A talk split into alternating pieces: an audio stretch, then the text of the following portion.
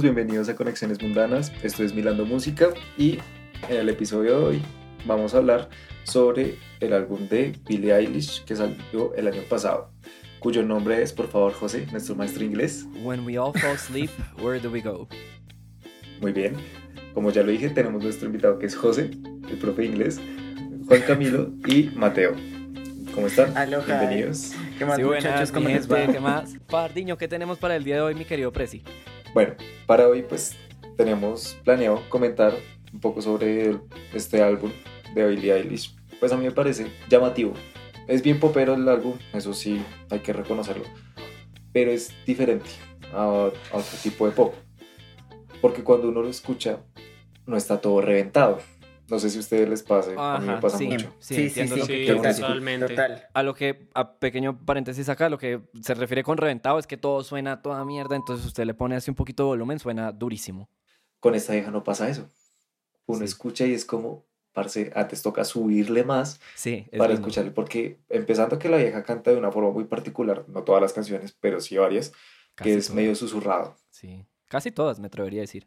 Sí. Sí. Entonces eso me parece como algo, Interesante. ¿por qué hacerlo de esa manera? Yo, yo siento que es una, es su manera de, a ver, se los, me, me voy a poner, me voy a poner, ¿dónde está mi gorra? Ah, no la tengo. Me voy a poner mi gorra de cantante y les voy a decir que eso es, cada cantante busca su propia voz, así como cada quien cuando está tocando su propio instrumento busca su manera de ser reconocido y reconocible con su manera de tocar, lo mismo pasa con los cantantes. Es decir, uno escucha, uy, me voy a sacar una referencia así, pero off the ass, pero uno escucha, por ejemplo, a Bad Bunny, Eddie Santiago.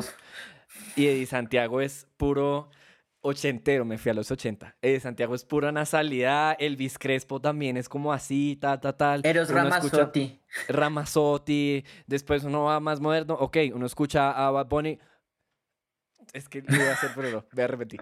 Eh, y es totalmente diferente, pero cada quien pone la voz de una manera en la que es fácil de identificar y fácil de reconocer. Además de que el timbre de voz de cada persona es diferente, cada cantante procura que además del timbre de, de que además del timbre de voz tenga otra manera de identificarlo. Entonces yo creo que esta fue la forma de ella de buscar su propia voz dentro de un mundo donde todo el mundo canta durísimo, pues voy a susurrar para que me distingan. Haciéndole el contrapeso a la guerra de los volúmenes. Eso iba a decir yo. Uf, es que estamos tan acostumbrados a eso de que entre más duro es mejor. Graves. Graves. Sí, es denso, muy, denso. muy. Además de que nos vamos a quedar sordos, es inútil. O sea, quien suene más duro no es que tenga algo mejor, la verdad. Y Billie Eilish es la clara muestra de por qué no La funciona eso. antítesis de esa vuelta. Sí. Sí, en vista de total. que todos les encanta el álbum, me voy a poner en contra de ustedes, perros, por el episodio anterior. Perros. Hágale. Hágale, hágale, tire aceite. Yo aquí, yo aquí Ah, defiendo, hágale. yo aquí defiendo a mi verdecita con toda. Oh, Técnicamente en esta época era azul. Ah, bueno, sí, en esa época era azul. pero Pero creo que ya alcanzaba a ser verde. Pero bueno, no importa. sí, no vine al pues caso. para los Era prima de Mateo. era verde. Es la prima de Mateo. Sí, sí, sí. Prima lejana. Prima, le- prima lejana y no pastusa.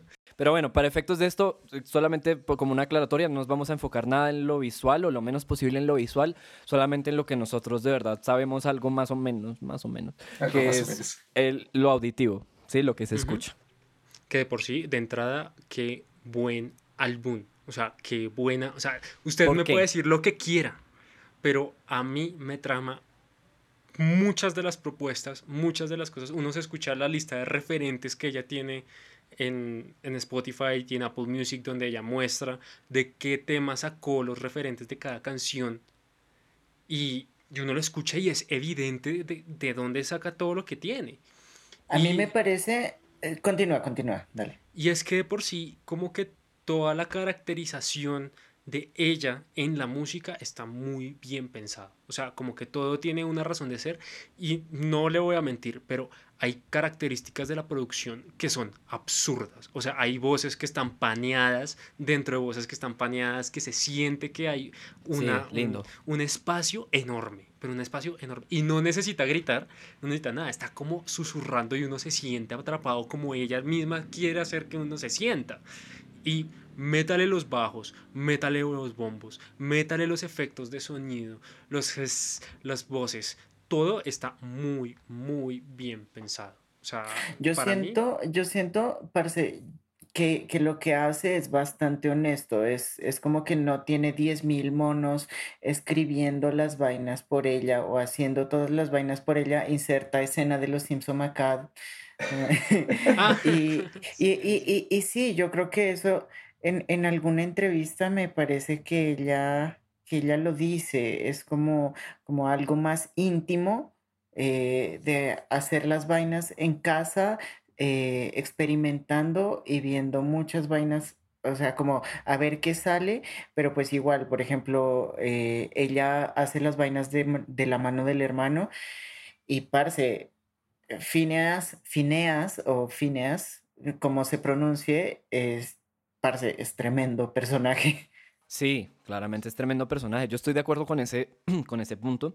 Yo creo que está bien, o sea, y, igual que todo el mundo, todo el mundo tiene eh, referentes y todo el mundo tiene cosas de donde sacó algo. Pero entonces, no voy a po- poner a competir los dos discos porque ya sé cuál es su punto de vista y su opinión, pero yo sí creo que existe una opinión extraordinariamente sesgada respecto a los productos extranjeros versus a los productos latinoamericanos. Explícome. Si uno va a ver, la- hay producciones aquí que tienen una calidad muy similar y que posiblemente no estén hechas bajo el mismo género, pero que tienen unos referentes, una calidad muy similar y que están muy bien hechos y no le damos el mismo valor que cuando la comunidad angloparlante le da un valor. Entonces, Digamos, sí. sí. Ahí yo, pues no te voy a contrarrefutar eso, digamos, eso te lo comparto mucho. En serio, pasa mucho, se ve bastante. Sin Y en todo, y en todos los ámbitos, o sea, no solo en la música. somos, somos Pero, un continente americanizado. Fin. pero sí te voy a contrarrestar una cosa, que digamos, sí he visto que pasa, o sea, pasó en este álbum, más que todo, pero no pasa mucho en los de acá. La música popular actualmente allá, la música pop, es, está, muy de- está demasiado diversificada. Está la electrónica, está el trap, está el rap, está el hip hop, el R&B. Están todos esos géneros, pero están demasiado como yéndose de un lado a otro. Para mí este álbum me parece muy llamativo por una sencilla razón. Es que hay una cohesión de esos lenguajes. sí, claramente. Entonces, digamos que esa cohesión es como decir, esto es una identidad que puede, que mucha gente puede reconocer. Por eso es que yo digo, entonces este álbum pega durísimo, es gracias a ese, a esa iniciativa, que accidental o incidentalmente pasó. Sí, está bien. O sea, y yo creo que el álbum está. Yo les dije, me les voy a poner en contra. Y no les voy a decir lo que pienso en realidad del álbum, sino hasta que. Ya. Pero entonces. Está bien, sí. Y es claro que tiene un montón de influencias de otras partes. eh, porque, pues, además en las canciones se escucha y uno escucha a veces eso. Hay muchas, muchas partes donde yo digo, estos maricas escucharon trap hasta el culo, pero se, y, se, y se escucha, pero no se siente, que es diferente.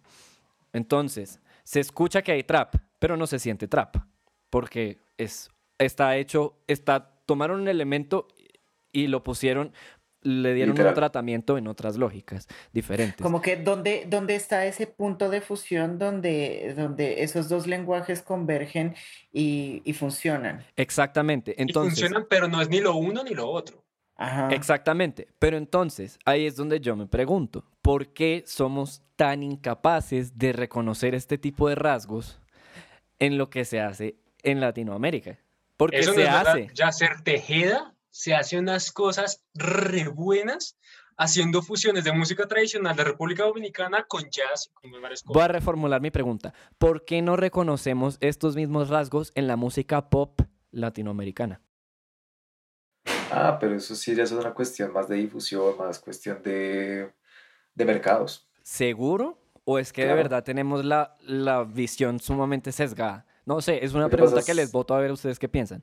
Lo que pasa es que, digamos, grupos como Yacer Tejeda, uno no tiende a reconocerlos o a conocerlos tanto como un grupo extranjero.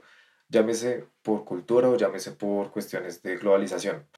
Yo creo que por las condiciones, exactamente.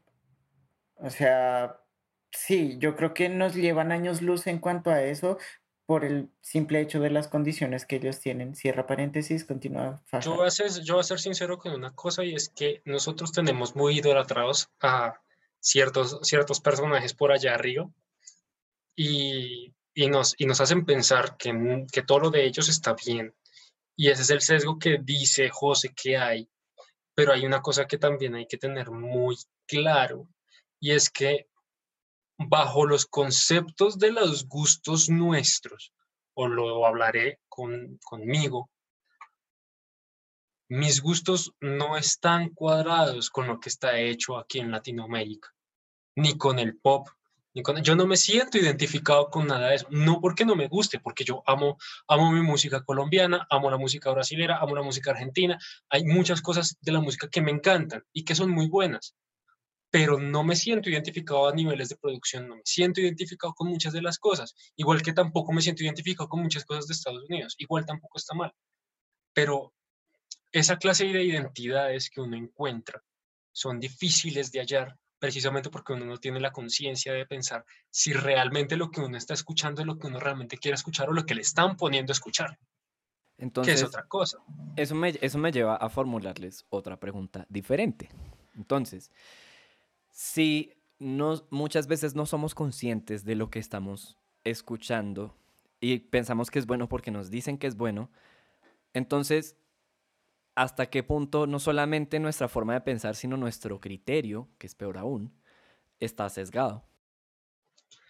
¿Quieres que te responda eso con una frase referente a algo que había dicho la vez pasada? Maravilloso por favor. La construcción del ser humano está, se crea a partir de todas las experiencias, vivencias y sociología y cultura que tiene a su alrededor. Si nosotros estamos expuestos a esa clase de situaciones, pues evidentemente vamos a estar sesgados.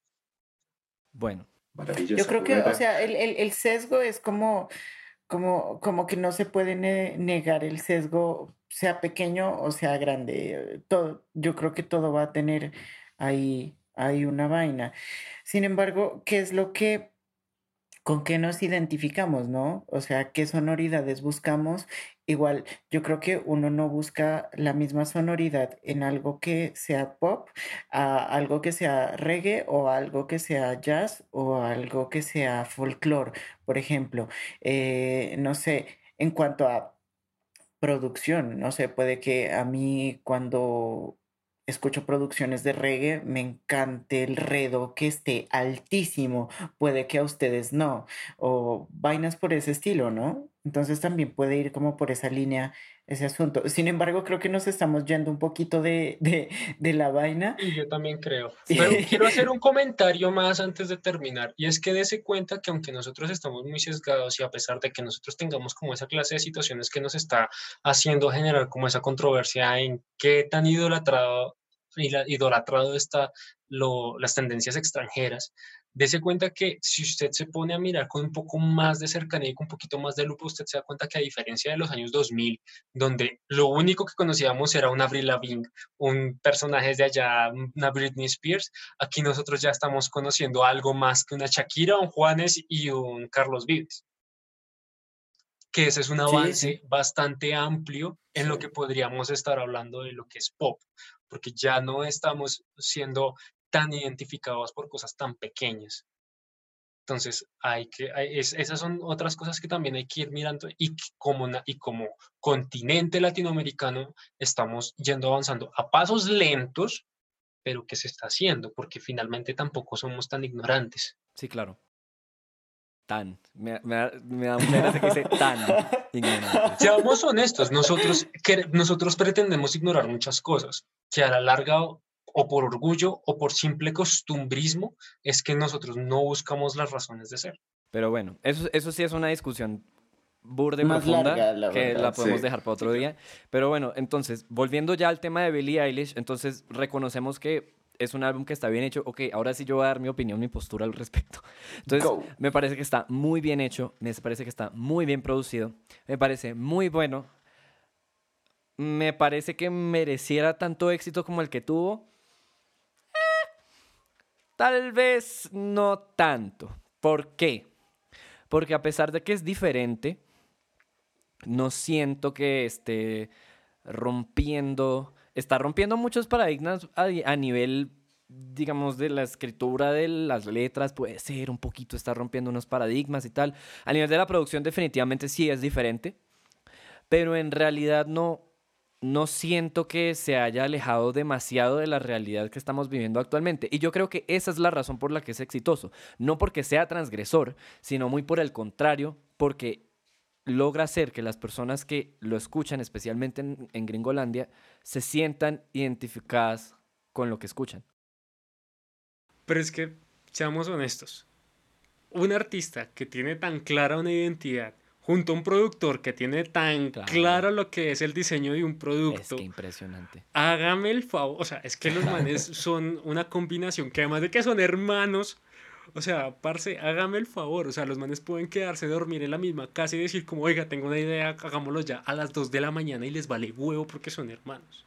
Sí, claro. Y porque saben lo que están haciendo, porque realmente Phineas, el man es un, o sea, el man es un genio para hacer ciertas cosas a nivel de producción y eso no se lo puede quitar nadie. Sí, claro. Y la experiencia que el man tiene es increíble. Entonces, ¿tiene su innovación? Sí, pero más que una innovación, es un producto que está muy bien hecho y muy bien pensado. Pues yo la verdad pienso, o sea, no voy a decir que no, porque obviamente sí me parece que el álbum está muy bien hecho. Sin embargo, para mí el éxito de este álbum radica literalmente es en los detalles. Claro. Porque en los detalles uno se pone a escuchar, digamos, hay un tema que a mí me gusta mucho que es When the Party's Over. Primero la voz, las voces súper lindo, que lo acompañan son, o sea, tienen un efecto que la verdad no sé cómo el man llegó a esa conclusión. Sé que los referentes lo tienen, algunos, pero la forma en que lo adaptaron fue increíble. Pero cuando uno se pone literalmente los audífonos, se siente y lo escucha, uno empieza a notar que hay pequeñas vocecitas por ahí con unos delays que a uno le van susurrando, aparte de la voz principal. Entonces yo digo que para mí esos son los detalles que... Son los detalles de fina coquetería. Y esos marcaron la diferencia, que pronto sí, le dieron un reconocimiento más del que veía, o tal vez no, o tal vez fue un álbum que llegó cuando tenía que llegar. ¿Para qué? Para dar otra visión. Ese es el punto. Podemos hacer otras. Ese es el punto. Tipo de música. Llegó en el momento, justo para que todo el mundo se identificara con eso. Lo mismo que les pongo un, o sea, les pongo un paralelo, lo mismo que pasó con la Fania en los 70, 80. O sea, la Fania sonó en un momento donde la gente se identificaba con lo que sonaba con la Fania. Porque la Fania contaba historias del barrio, contaba historias de religión, contaba historias de desamor. Y era lo que en ese momento se tenía que contar. Esta... Se tenía que decir y se dijo. Exacto. Esta, esta chica llega y cuenta todas las historias que están pasando a día de hoy en pleno 2019-20, que son cosas que pasan y con las que todo el mundo se empieza a sentir identificado. Y yo creo que ese es el punto de lo que dice Fajardo. O sea, no es el hecho de que está haciendo algo no solamente bien, sino lo está haciendo de la manera correcta, en el momento correcto, hacia el público correcto, además. Ahora aquí un pequeño paréntesis, así como Mateo es un jazzista, el señor José es un latino a más no poder. Tacho ahí. A mí me encanta, no, me encanta el disco, me fascina el disco, me parece que es buenísimo. Me parece que es buenísimo, pero yo siento que así como defendemos lo gringolizado, tenemos que defender también lo de aquí. O sea, todo, todo es defendible y además todo tiene un punto de vista donde la gente le va a gustar. Es decir, si a mí me gusta el trap... Yo no defiendo nada. Si a, mí, me gusta el trap o el reggaetón es porque se oye agresivo y yo me siento identificado con esa agresividad. ¿Te sientes malote? Pero no tan, bueno, sí, un poquito. Pero, pero además de eso, yo tengo que saber con qué me tengo que sentir identificado cuando escucho algo. Y por eso también me gusta el, el disco de Billie Eilish, porque me siento identificado con lo que ella dice. Es el lado, cada persona es un universo entero y yo siento que cada artista refleja un lado de ese universo. Ahí yo tengo una, una pregunta, digamos, porque pues ya su merced me comentó algunos personajes que llegaron con su música en el momento que era. Pero quiero hacerlo como con, esta, con este personaje, Billie Eilish. ¿Ustedes qué piensan? ¿La vieja está haciendo cuestiones innovadoras o está haciendo cuestiones como de usar recursos otros, usar otros lenguajes de apropiación? ¿Sí me hago entender? No, no me lleves ahí. Yo siento. Sí, te quiero llevar ahí. Yo siento que está experimentando y la experimentación y la experimentación que, que, que logra es demasiado contundente. O sea, yo siento eso. Yo siento que Billie Eilish y Phineas, los dos, son...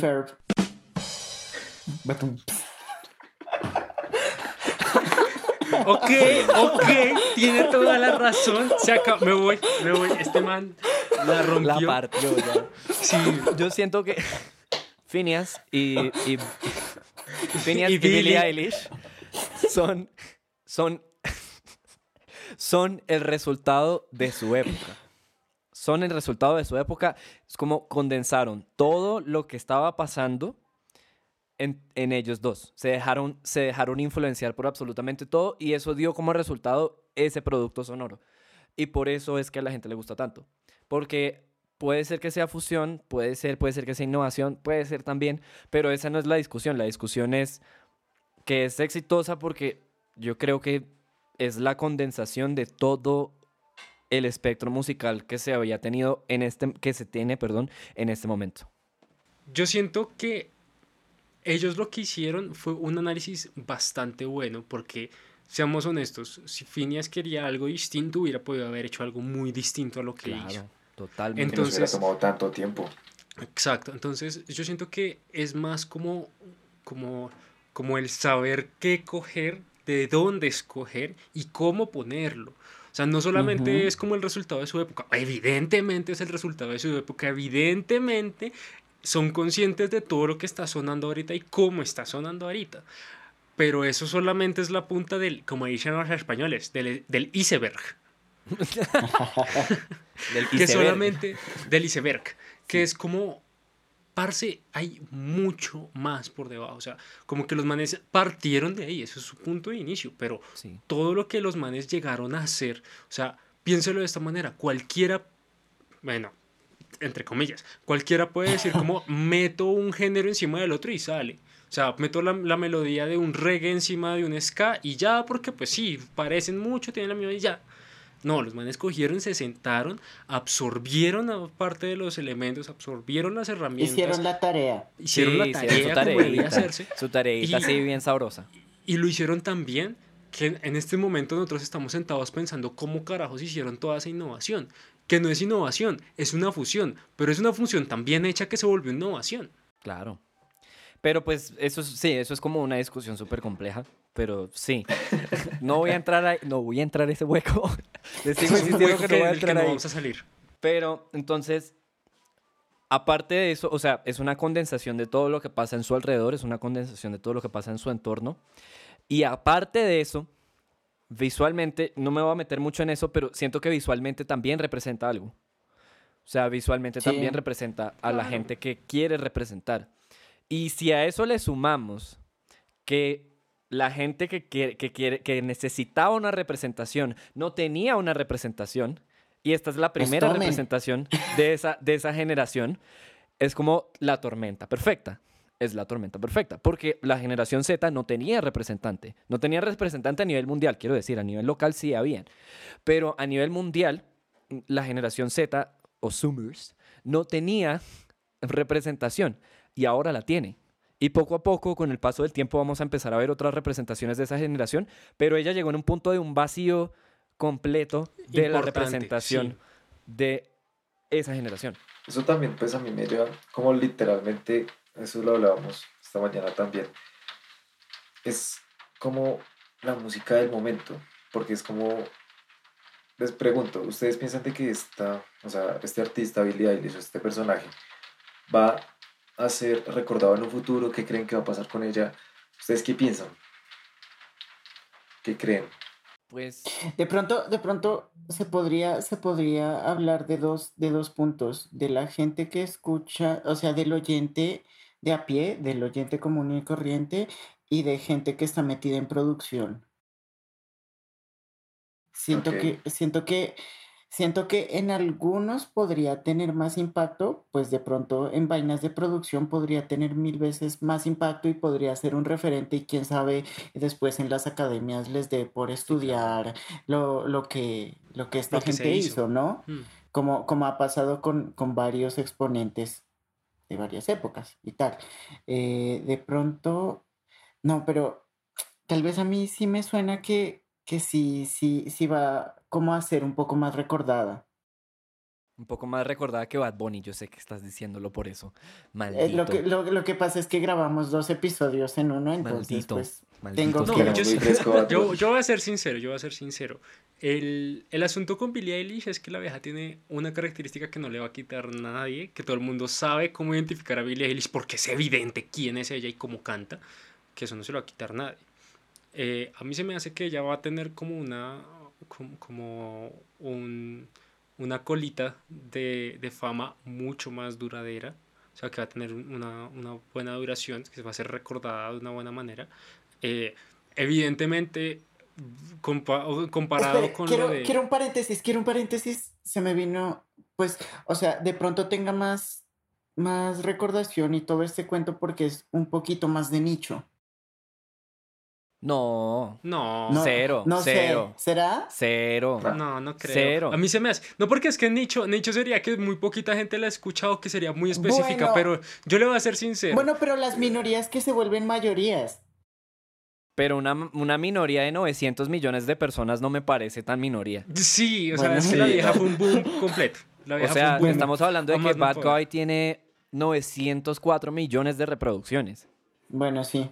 O sea, sí, no, eso de eso no tiene no, o sea, estamos todos de acuerdo que eso sí, no, nada que ver, nada que ver. No es nicho, eso no es nicho, Mateo eso se- es- Se verá loca, se verá loca. Lo se verá loca, sí, sí. Pero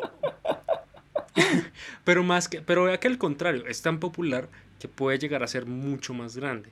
O sea, puede llegar a, a mantenerse, a perdurar un poco más. Toca esperar que viene más adelante lo que vaya a ser, porque hemos visto mucho eso, que las producciones puede que sean muy buenas, pero quieren explotar tanto al personaje que se tiran la identidad. Exactamente. Y aquí en Latinoamérica ha pasado Messi mucho. los Claro.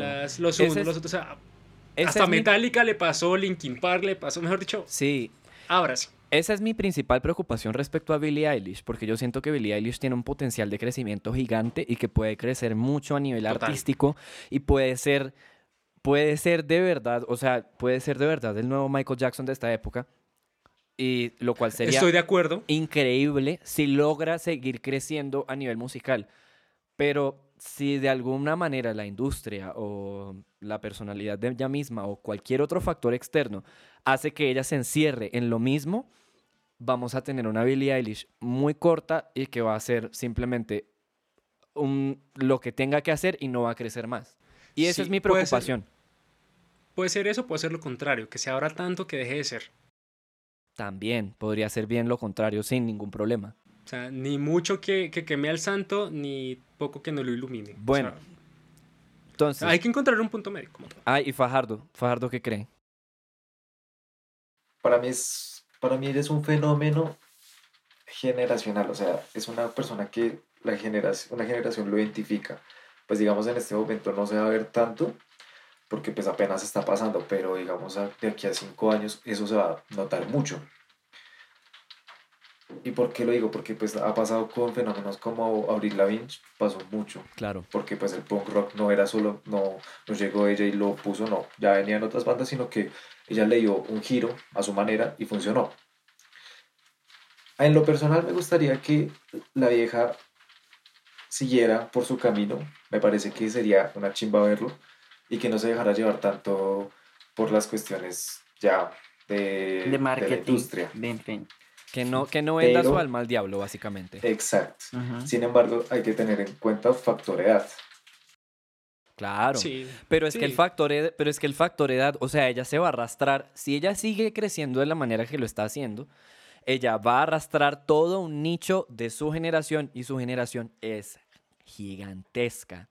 Y no solamente es gigantesca, es extremadamente poderosa. O sea, estamos hablando de que los Zoomers, que es- si vamos al caso en realidad somos todos aquí, eh, Bueno, yo más que ustedes. eh, bueno, sí, un poquito más fajardo, pero los Zoomers básicamente están eh, tomando un poder a través del internet y a través de las redes sociales que no se había visto antes. O sea, estamos hablando de que, pues, un punto de aparte acá que, por ejemplo, en el, en el Trump iba a dar un discurso y le sabotearon el discurso a unos manes, unos, eh, una banda de K-pop. O sea, un club de fans de una banda de K-pop Los le saboteó el discurso. Entonces, y no han hecho solamente eso. y estamos hablando, y yo tengo estudiantes que tienen 12 años y ellos no escuchan música en español y tampoco escuchan música mucho en inglés. Ellos escuchan K-pop. No escuchan, y no escuchan, ni siquiera escuchan mucho Billie Eilish, si les soy muy franco. O sea, Billie Eilish va a entrar, está en, hizo un hueco, hizo una mella ahí y ahí se va a quedar un rato. Si sigue Sí, y, si, si- y si crece en la misma medida que crece esa generación, se va a quedar un rato largo ahí. Mm, Eso es verdad. Bueno, muchachos, última pregunta aquí ya finalizando. Otra vez igual que la vez pasada. ¿Qué tanto aconsejan el disco de Billie Eilish? Estos temas, este, este último sí, este sí que sacó ella el año pasado. José, Fajardo. Gracias. Valga la aclaración. Yo, yo le aconsejaría, yo la verdad aconsejaría, pues el tema que yo les dije, When the Party's Over, pues meto y como que lo especulo un poco. Ese tema y Bad Way, los, o sea, diría escúchense este tema porque me parece que son muy buenos y eso. Los otros no digo que no, sino que me pasa mucho, no llego a conectar y tampoco siento como esa sensación de decir, mire, escuches esta vaina porque me parece brutal y eso. Para mí esos dos temas son los que más, o sea, como los que más me influenciaron, Ok, por así decirlo. listo. Mateo. Mateín. Eh, yo no recuerdo exactamente si el que voy a mencionar estaba en ese disco, pero para mí, escúchenla y escúchenla con audífonos. Eh, Everything I Wanted. Eso es un sencillo Es que salió después. Yo también iba a Sí. recomendar ese. ¿Por qué? ¿Por qué? ¿Por qué? ¿Por qué me robas mis Y, ideas? y Lovely. Esos dos temas me parecen muy, muy, muy bacanos. Ninguno de los dos son Y del sí. disco. Qué lindo. Lo siento. Pero, me- fue con los que conecté y son de ella. Ok. Eh, Camilín, Juan Camilín. Um, Listen Before I Go y Bad Guy. Son las que más me mataron. Muy bueno el CD. O sea, me gustó todo, pero pues esos son como los que más quisiera que se pusieran. Ok.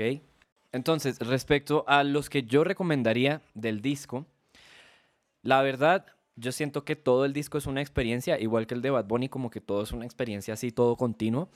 El de Bad Bunny es mucho menos congruente, pero este es mucho más congruente y eso me encanta. Entonces, yo siento que sentarse y escuchar el disco de principio a fin es tremenda idea, tremendo plan. Eh, es tremendo plan, así con los ojitos cerraditos, tal, con audífonos bien buenos y escucharlo todo. Y eh, en, en general siento que es una experiencia y que vale la pena. Y ahora yo voy a dar mis, la que yo creo que es la mejor o la menos peor y la que creo que es la peor o la menos mejor. La que menos le gustó. Exacto, o la que menos me gustó. Entonces, en mi caso personal, me encanta Bad Guy porque tiene algo que a mí me gusta y que es la razón por la que yo creo que es tan popular, que tiene, tiene beat, tiene flow, tiene groove, tiene ritmo. O sea, es Sí. comillas, comillas, comillas, comillas enormes, comillas, la más bailable del disco.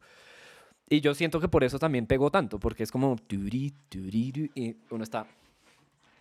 Exacto. Entonces yo siento que eso es lo que hace que sea tan exitosa y es la razón por la que a mí particularmente me gusta mucho. Y la que menos me gustó, eh, yo diría que fue Sani, la número 3.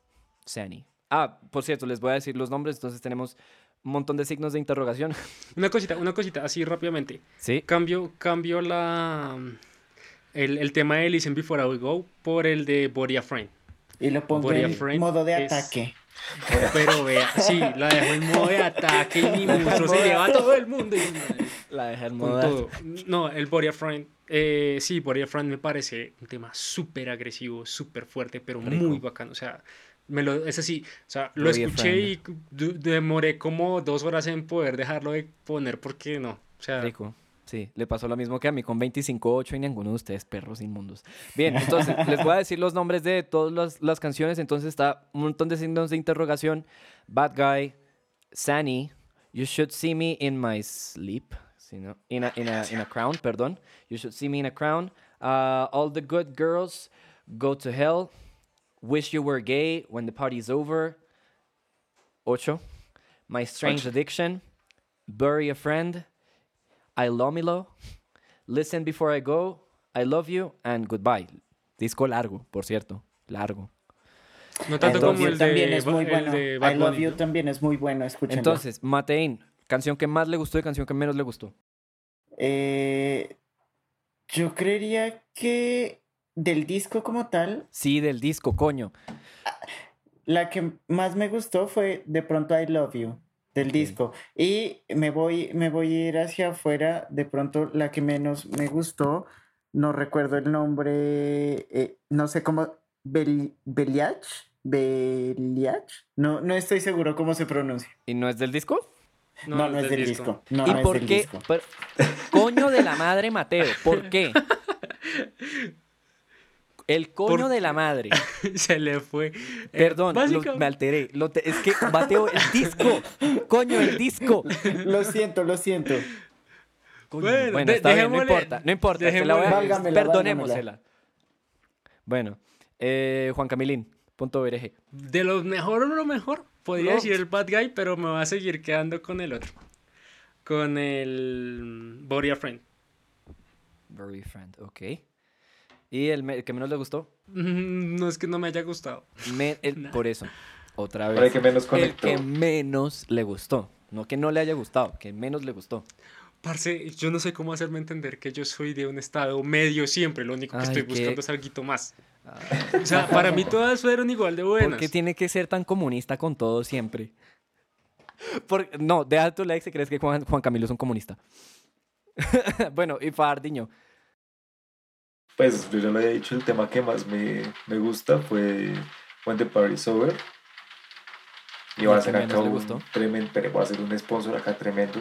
Y llegué a ese tema literalmente, no por Billie Eilish, sino por un guitarrista llamado Félix Martin.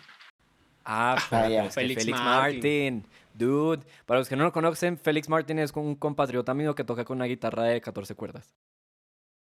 Bueno, Ah, ¿ya la subió? Ya la subió. Sí. Marica, ese Y el man es está muy subiendo crack. de nivel. Bueno, en fin, pero Bueno, eso es lo que y hace. ¿Y el que menos le gustó? como el que menos a mí ese tema sí me gustó un montón. Ese tema Me me, parece muy, muy Y es curioso porque ambos se parecen, pero el- no sé, Chidori. A mí ese también Le valió madres. sí, literalmente. Bueno, Y bueno, muchachos, Con pues. ese baile no extraño. siendo- necesitamos esto para una historia. Por Eso, favor, hazlo Por otra vez. favor, sí, un gif, un gifsazo. Ya, lindo. Bueno, eh, no siendo más, muchachos, eh, pues nada, muchísimas gracias por todo. Tenemos aquí a nuestro invitado especial, el gato de José. Y eh, bueno, muchísimas gracias. invita a mi por- alpaca. Ah, sí, sí, la alpaca, la alpaca. Ay, la alpaquita. Sí, sí, ahí está. Esa es la verdadera mascota de Conexiones Mundanas. Bueno, muchachos, muchísimas gracias por estar el día de hoy. A todos ustedes, a, pues, a nuestros oyentes, a los que nos están viendo, muchísimas gracias por vernos esta semana más en Conexiones Mundanas. Eh, no sé qué vamos a hacer la otra semana. Mateo, ¿tienes alguna información para nosotros para la próxima semana? Eh, bueno, eh, esta semana vamos a hablar con una banda también ipialeña que se llama Concobard. Eh, están de lanzamiento, entonces va a estar bien, bien chévere. Y además son unos guaguitas bien, bien, bien personajes. Así que va a estar bien bacano. Lindo. Quédense Ok. ahí. Bueno, buenísimo. Va a tocar echar chisme con esa gente la próxima semana. Señor. Entonces, muchachos, no siendo más, eh, otra vez muchas gracias y por favor no olviden suscribirse, comentar. Si les gustó, denle me gusta. Si no les gustó, pues iremos por ahí a llorar a Al cualquier lado. No olviden que nosotros también tenemos Instagram. Mateo, ¿cómo es el Instagram? Eh, arroba conexiones M Podcast. Arroba Conexiones M Podcast y estamos en Spotify como Conexiones mundanas. Conexiones Mundanas, así mismo como lo escuchan. Muchachos, muchísimas gracias y nos vemos la otra semana. Adiós. Nos vemos. Hablamos. En la parla vamos a estar charlando con unos guaguas bien, bien, bien personajes. Bueno, con, con, con la gente de Señor Coyote, una banda ipialeña. Señor Eh, Coyote, pero ya, lo, sí. ya los Señor Claqueta. No, señor Co- Coyote fue el mes pasado. Ah, fue puta que.